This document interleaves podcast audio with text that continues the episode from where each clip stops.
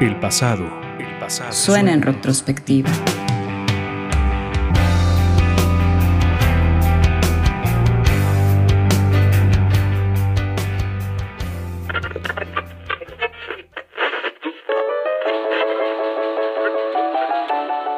El rock and roll no sería lo mismo sin él. Marcó la historia de la música y se construyó un legado que todo el mundo recordará. Una figura de la música tan grande que forma parte de la vida cultural de una ciudad, de un país y de toda una época. Fue, es y seguirá siendo el rey del rock. Elvis Presley. I'm all shook up. Ooh, ooh, yeah, yeah, yeah. Nació en Tupelo, Mississippi en 1935. Su familia fue sencilla y con algunas carencias, por lo que Elvis comenzó a trabajar desde temprana edad. En su infancia recibió como regalo de cumpleaños una guitarra, con la que comenzaba su acercamiento a la música. Elvis era un niño que le gustaba cantar y se presentó en diferentes concursos infantiles. Poco a poco su talento musical iba creciendo. Su infancia y adolescencia fueron un periodo de marginación para él, tanto por la situación económica de su familia como por el maltrato que recibía por parte de otros niños.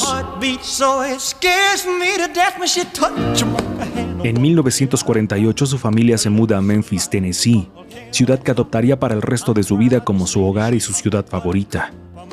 Ya en su adolescencia, después de terminar la secundaria, decide tomar el camino de la música como profesión. A mediados de los años 50, graba por primera vez en los estudios Sun Records. Elvis no tenía claro el objetivo de esas grabaciones, pero cuando el productor Sam Phillips lo escuchó, sabía que ese joven tenía algo muy especial.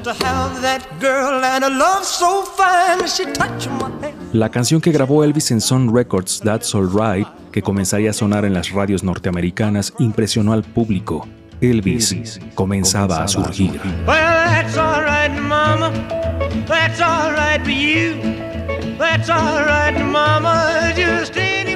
Presley y su fama se hacían cada vez más grandes. Se presentaba en distintos centros nocturnos y shows televisivos. Sus presentaciones causaban revuelo. Los movimientos del cantante provocaban conmoción en el público y encantaban a sus seguidoras. Todo un showman en el escenario. Su energía, su voz, sus movimientos, no había referente cultural con el cual comparar a Elvis. Por esto, muchas discográficas querían firmar con él, pero sería RCA la que obtendría el contrato.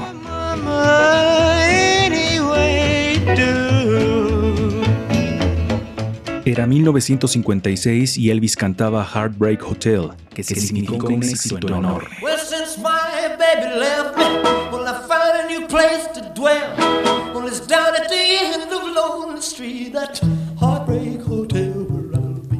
Posteriormente, Presley grabó en los estudios RCA de Nueva York su versión de Blue Suede Shoes de Carl Perkins. Well, it's one for the money, two for the show, three to get ready. Now go, cat, go, but don't you?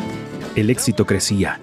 Sus presentaciones televisivas se hacían más recurrentes, alcanzando números enormes de televidentes. Los espectadores lo adoraban. Pero un sector conservador de la sociedad estadounidense le parecía vulgar y fuera de lugar. Sin embargo, los éxitos de Elvis seguían apareciendo.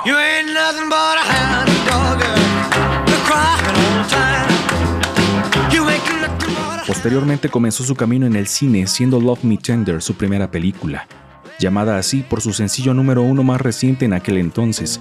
Y aunque no tuvo un éxito significativo, Elvis siguió apareciendo en diversas cintas para la pantalla grande. La película King Creole es considerada una de las mejores del rey del rock. There's a man in New Orleans, he's a rock and roll. He's a guitar man with a great big soul. He lays down a beat like a En 1958, Elvis se enlista en el ejército norteamericano, acontecimiento sumamente seguido por la prensa.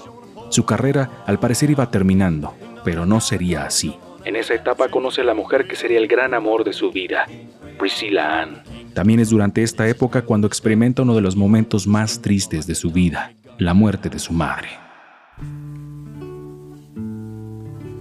Love me.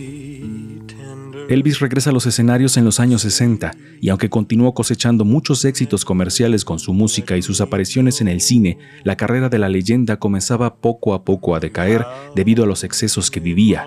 La vida comenzaba a pasarle factura. And I love you so. Love me. La década de los 70 representó la más complicada para el rey. Elvis cayó en depresión. Su energía, su apariencia, su alma estaban oscureciendo hasta que se apagaron totalmente, totalmente, totalmente.